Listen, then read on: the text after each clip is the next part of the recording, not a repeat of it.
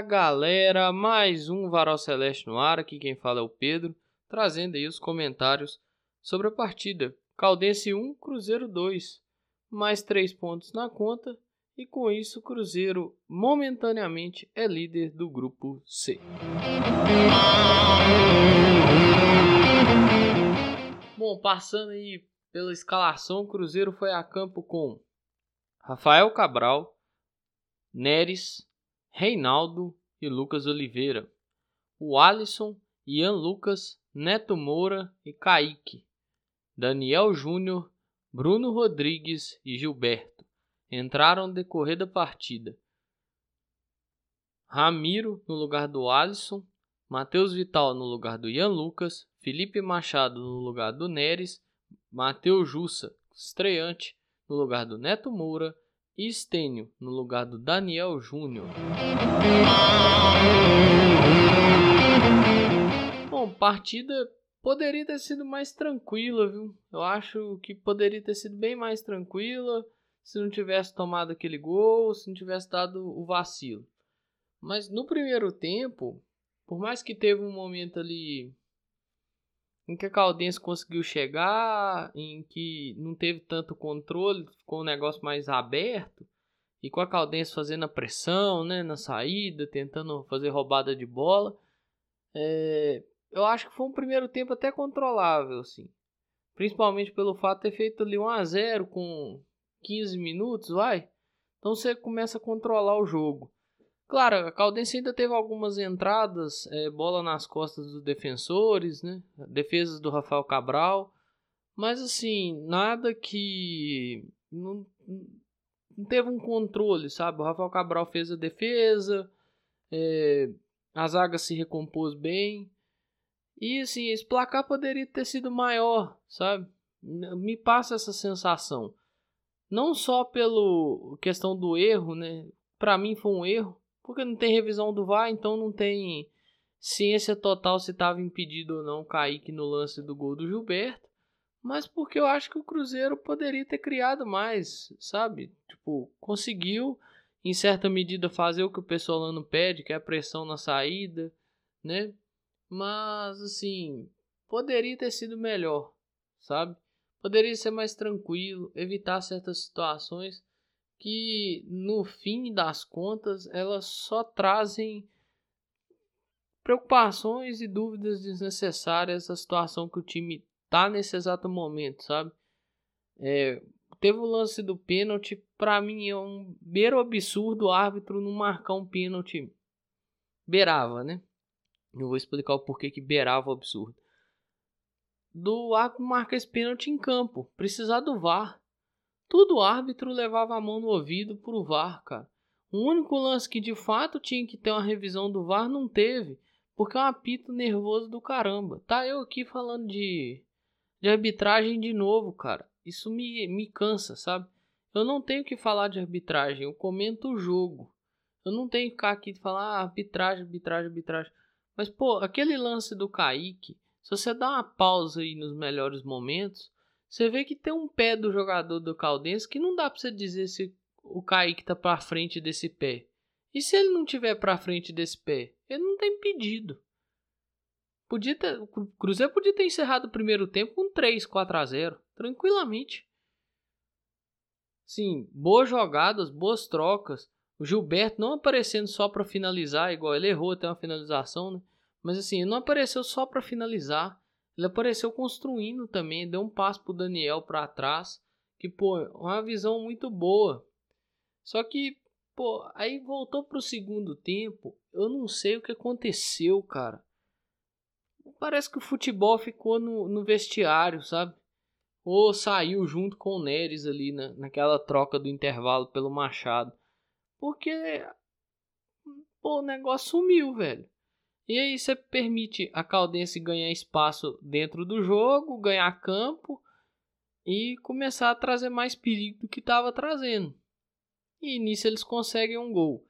Uma, uma cabacice, um, uma bobagem sem tamanho.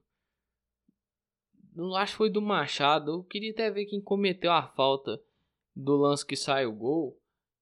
Pô, bicho, não tinha necessidade, sabe? O time todo recomposto.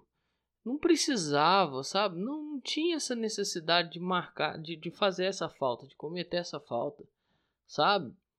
Aí comete essa falta. Aí, pô, a bola fica pendurada no ar. Não, acho, não sei se dava tempo do Rafael Cabral sair. É aquele negócio que eu já falei, que eu canso, eu canso de falar isso, eu brinco isso com, com, to, com todo mundo que eu converso futebol. Eu sentado na minha cadeira aqui, eu sou o melhor do mundo. Lá eu faria as mesmas bobagens, né?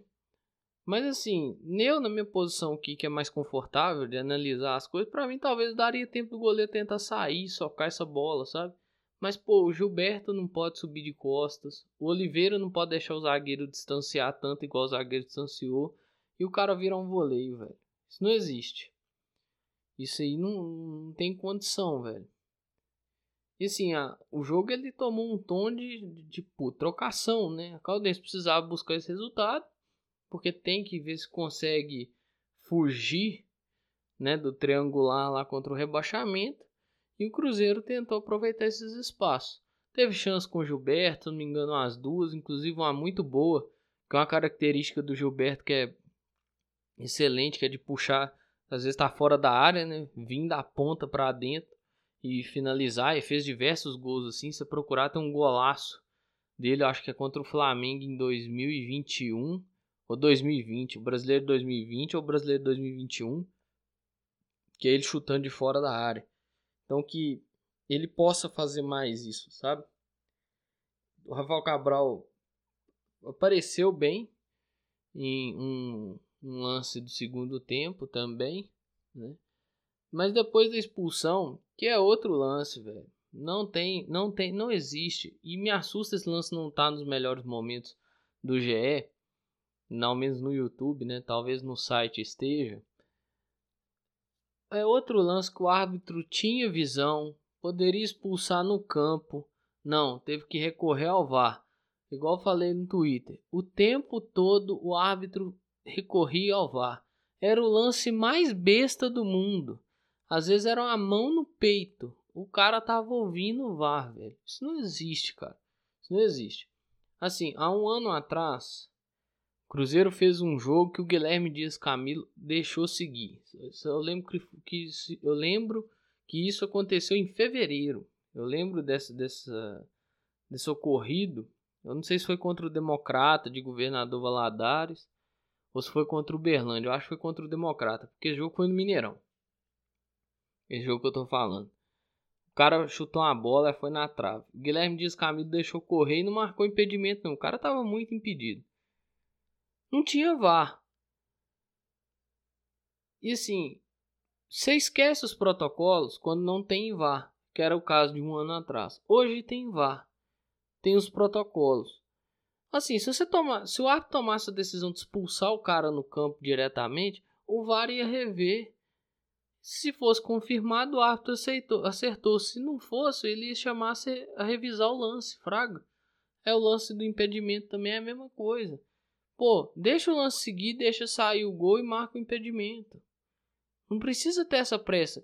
Eu vi muita gente falando, ah, a bandeirinha marcou. A bandeirinha pode marcar, irmão. Pode ficar com o braço lá estendido os 90 minutos de jogo. Ou ele pode ficar com o braço estendido lá os 90 minutos de jogo. Se o árbitro não apitar, tá valendo. O problema é o apito nervoso. Então, assim, acho que as coisas poderiam ter sido mais tranquilas. Principalmente quando eu relembro desse lance, que ele pô, poderia ter sido o 2 a 0 o 3 a 0 poderia sair na sequência. E as coisas poderiam ter se encaminhado de uma forma muito mais tranquila. Né? Inclusive esse resultado 2 a 1 é o mesmo resultado do ano passado. Só que com menos emoção, né? Ainda bem. Então, assim, controlou. Depois ali dos 40 minutos, controlou. O Vital teve uma chance de, de chute a gol. Duas, né? Uma o goleiro defendeu. E o Kaique no rebote perdeu, porque pontou o pé para cima em vez de tentar direcionar o pé para baixo, né? E com isso conseguir finalização.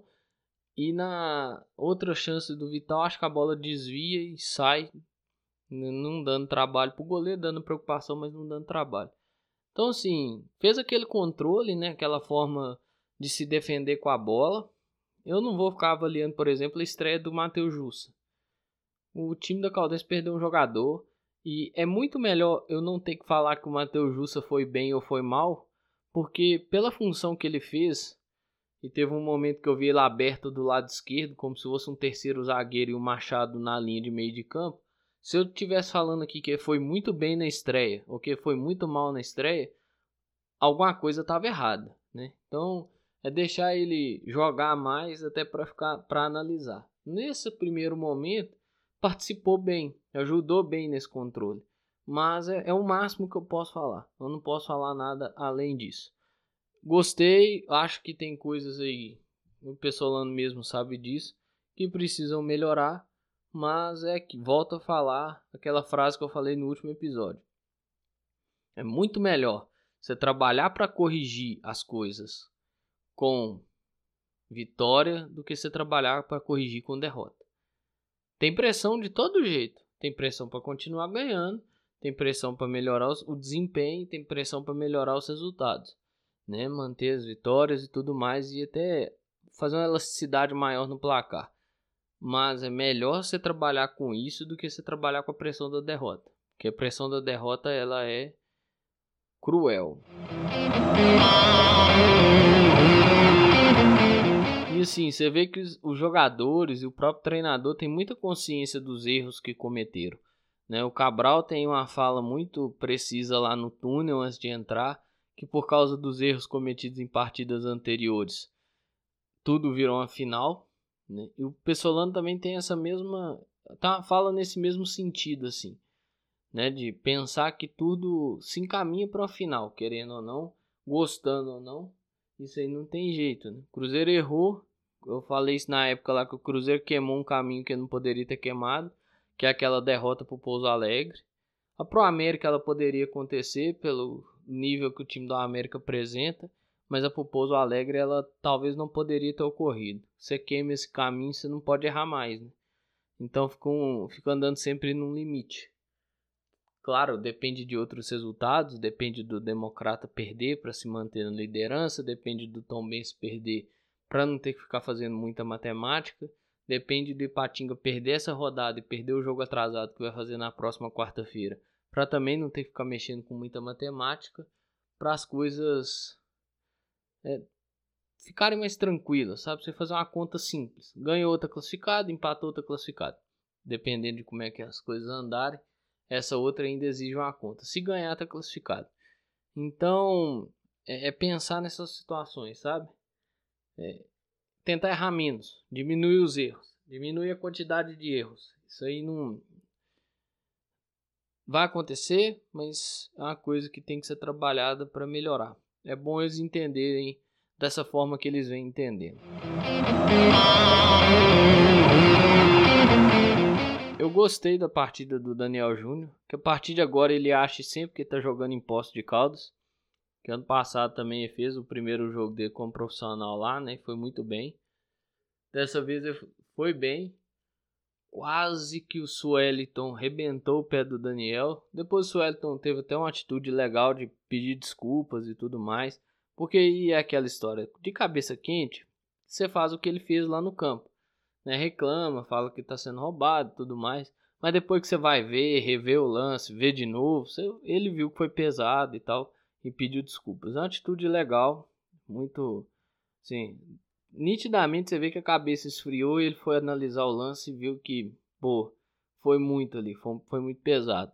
Mas é uma partida boa do Daniel, boa participação, fez o gol, sofreu o pênalti, marcou, fez pressão, roubou bola, ajudou na marcação, na recomposição, não ficou só preso, sabe? É, é aquela história também, precisa ter um time de soltar a bola um pouco mais rápido. Se ele conseguir entender isso e manter esse nível de atuação e passar a soltar essa bola mais rápido, as coisas vão fluir. A partir do momento que ele não consegue fazer isso, aí complica um pouco. Mas vamos ver como que as coisas vão andar. Né? Foram atuações aí até esse momento que não vinha jogando contra o Vila. Ainda deu raiva em certos momentos. Essa partida já foi melhor. Vamos ver como é que vai ser a próxima, e a próxima e a próxima. Porque precisa começar a entrar no eixo começar a jogar bem, né? Começar a estar tá mais ligado dentro do jogo. Acho que ajudaria muito o Cruzeiro. É um cara de muito potencial e que assim, se tiver bem, nós já vimos que tem capacidade de auxiliar o clube aí na, nessa caminhada. Para finalizar essa parte de pós-jogo, a situação é bem simples. Cruzeiro lidera o campeonato, Tombense ainda joga, Democrata ainda joga. Então a situação é simples. Esses times precisam tropeçar, Cruzeiro se mantém em liderança. Creio que mesmo Tombense ganhando, Cruzeiro se mantém liderança.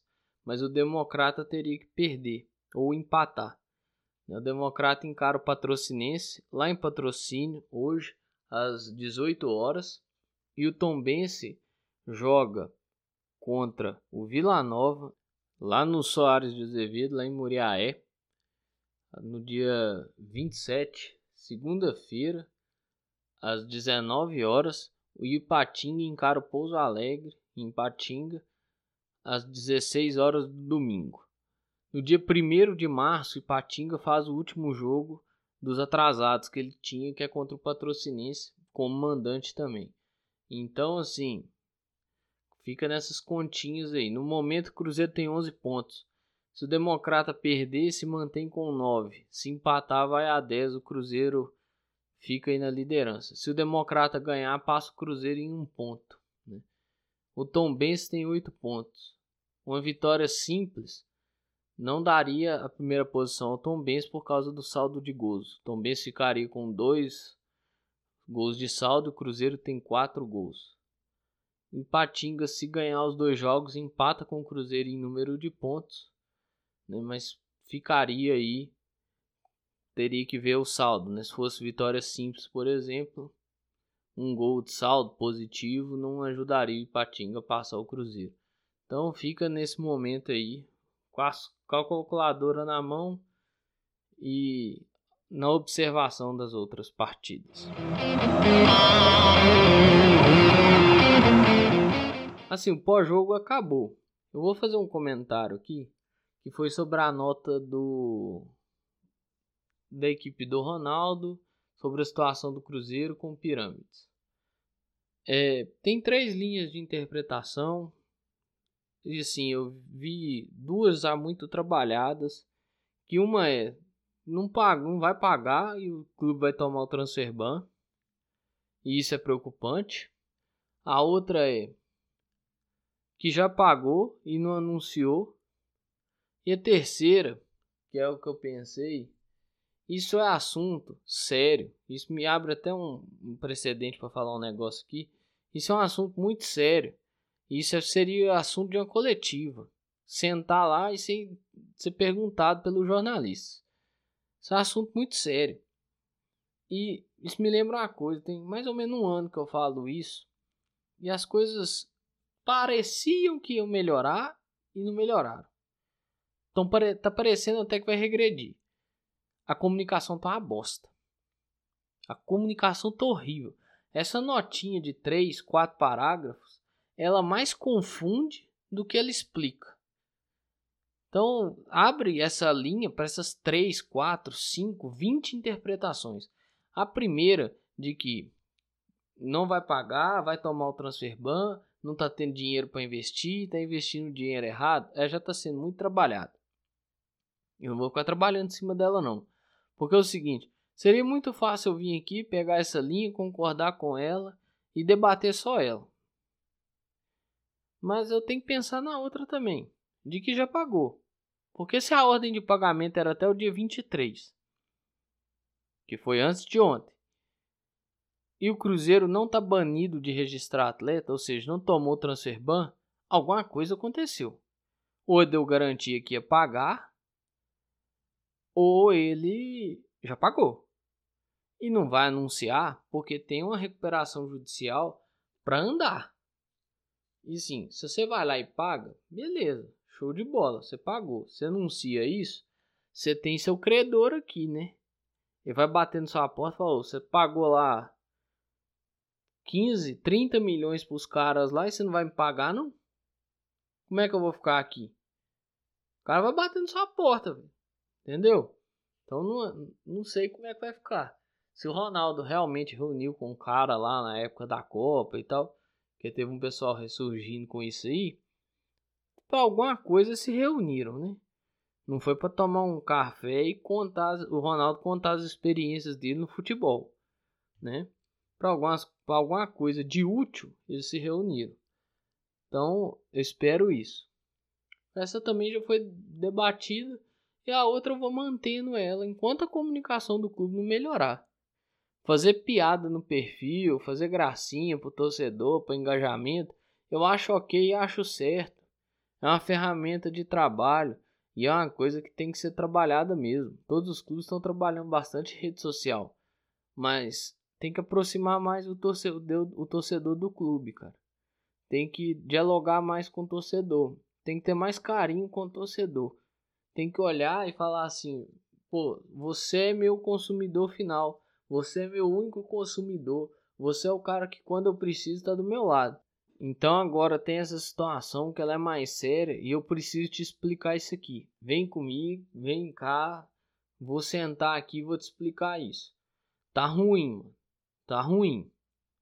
Tá muito ruim. Piorou. Piorou. Aquilo que eu achava que estava melhorando começou a piorar. Sem dizer questão do sócio, que eu ainda eu quero trazer umas opiniões aqui de alguns torcedores sobre a questão do sócio e operação de jogo da independência. Quero até ver se eu faço isso nas próximas semanas. Assim, tá ruim. Tá ruim. E tá na hora de começar a trabalhar essas questões aí, velho.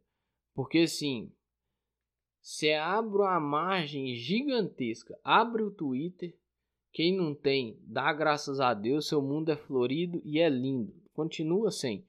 Mas quem tem, abre o Twitter e olha o tanto de interpretação que uma notinha de 3, 4 parágrafos, que mais confunde do que qualquer outra coisa, causou. E assim, é muito fácil eu ir lá e chamar o cara que tem uma opinião contrária à minha de passador de pano. Se você é um cara que acha que o Ronaldo não vai investir, não vai pagar, não vai fazer nada, e o cara lá tá falando assim, olha, eu acho que já pagou, eu acho que isso aí talvez já esteja até pago e tudo mais, só não vai divulgar pela questão da recuperação judicial, para não atrapalhar as outras questões jurídicas. Você vai lá e chama o cara de passador de pano, você está fechando o olho para uma interpretação possível dessa linha. Eu optei por não trabalhar a primeira interpretação, que foi essa que eu falei agora, porque eu acho que ela já foi bastante difundida, velho. Vamos olhar a outra interpretação. Essas duas coisas aí ajudam a fazer uma, um diálogo bacana, trazer uma síntese boa disso aí, sabe? Porque, pô, de fato, pode ser que não vá pagar. Mas pode ser que já esteja pago. Se não vai tomar transfer ban, se não tá banido de registrar atletas, alguma coisa aconteceu. Eu já falei isso aqui uma vez, eu vou falar de novo. Não tem regra, não vou ficar cagando regra, não vou ficar regulando ninguém. Mas calma, espera as coisas esfriar e depois dá opinião. Dar opinião a quente é foda. Porque a chance de você errar é grande. Cê, ninguém quer ter razão, não, eu tô ligado. Mas a chance de você errar e depois virar falar assim, hum, eu errei, eu podia ter esperado, é complicado. Espera um pouquinho. Eu prefiro acreditar que eles vão tentar fazer uma coletiva, fazer alguma coisa. Porque se não fizer, vai abrir outro precedente de eu vir aqui e falar, olha, comunicação tá uma merda. Tá a cada dia mais se distanciando daquela ideia de transparência que passaram pro torcedor. Isso aí, meu irmão, vai deixar as coisas bem complicadas. No mais, tudo que eu tinha para falar eu falei. Eu abri até um parênteses gigantesco. Né? O Cruzeiro conseguiu bater a Caldense por 2 a 1 lá em Poços de Caldas, no estádio Ronaldo Junqueira, o Ronaldão. Agora é tabela na mão e calculadora na outra para fazer as contas e ver o que, é que precisa para a última rodada, onde enfrenta o Democrata de Sete Lagoas em Cariacica. No mais é isso aí, pessoal. Um grande abraço a todas e todos. Eu espero que vocês fiquem bem. Se cuidem.